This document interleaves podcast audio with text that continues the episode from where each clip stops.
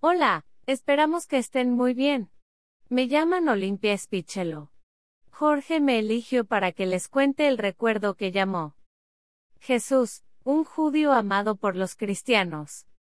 Siempre me llamó la atención que a algunos cristianos no les gusten los judíos, siendo que Jesús, María José, los apóstoles y la mayoría de los primeros discípulos y mártires eran judíos o israelitas de alguna de las tribus de Jacob, más conocido como Israel, nombre que pasó a usar después de hacer un grandísimo esfuerzo para reconciliarse con su hermano mellizo Esaú, a quien había maltratado muchísimo en la juventud.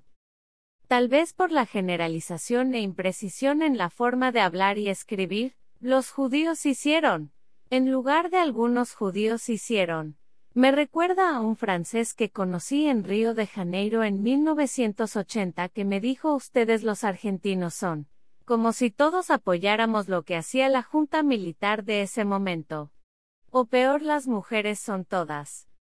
Afortunadamente vine a esta existencia de una madre israelita, no sé si era descendiente de la tribu de Judá de donde viene la palabra judío, y de un católico poco practicante, pero muy amoroso y alegre.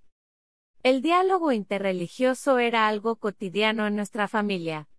Festejábamos juntos todas las fiestas de ambas religiones, menos los ayunos, por supuesto. David, mi abuelo materno, le explicaba el Antiguo Testamento a Lidia, mi abuela paterna, y ella le explicaba el Nuevo Testamento. Se explicaban la evolución del ojo por ojo, y diente por diente hasta el no te vengarás, ni guardarás rencor a los hijos de tu pueblo, sino que amarás a tu prójimo como a ti mismo. La regla que enseñó Moisés en Levítico las 19 y 18, hasta el, amor hacia los enemigos que propuso Jesús en el Evangelio de Lucas.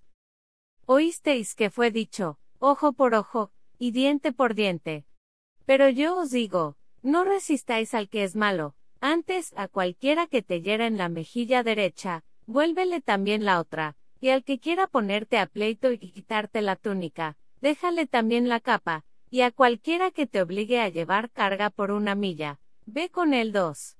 Al que te pida, dale, y al que quiera tomar de ti prestado, no se lo rehuses.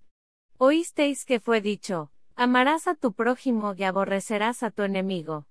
Pero yo os digo, amad a vuestros enemigos, bendecid a los que os maldicen, haced bien a los que os aborrecen, y orad por los que os ultrajan y os persiguen, para que seáis hijos de vuestro Padre que está en los cielos, que hace salir su sol sobre malos y buenos, y que hace llover sobre justos e injustos. Porque si amáis a los que os aman, ¿qué recompensa tendréis? ¿No hacen también lo mismo los publicanos? Y si saludáis a vuestros hermanos solamente, ¿qué hacéis de más? ¿No hacen también así los gentiles? Sed pues vosotros perfectos, como vuestro Padre que está en los cielos es perfecto. Esta enseñanza no ayudó a que algunos miembros de mi familia se peleasen hasta dividir la familia y nunca más volver a verse. Pero me salvó la vida cuando mis socios decidieron quedarse con los 18 millones de dólares que unos inversores de Nueva York nos habían dado para un proyecto de inteligencia artificial y realidad virtual de humanoides que yo había creado con mi equipo en San Pablo, Brasil. Inclusive me dejaron con 100 mil dólares de deudas. Pensé en matarlos. Perdí todo lo que había construido durante décadas, familia, amigos y clientes. Pasé días sin comida. Caminaba entre cuatro y seis horas por día buscando trabajo, por no tener dinero para el ómnibus. Dormí en plazas, puertas de iglesias o debajo de puentes.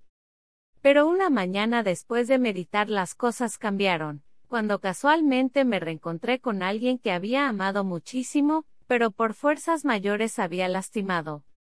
Pero ese es un recuerdo para otro momento. ¿En qué te ayudaron las tradiciones de sabiduría de la humanidad?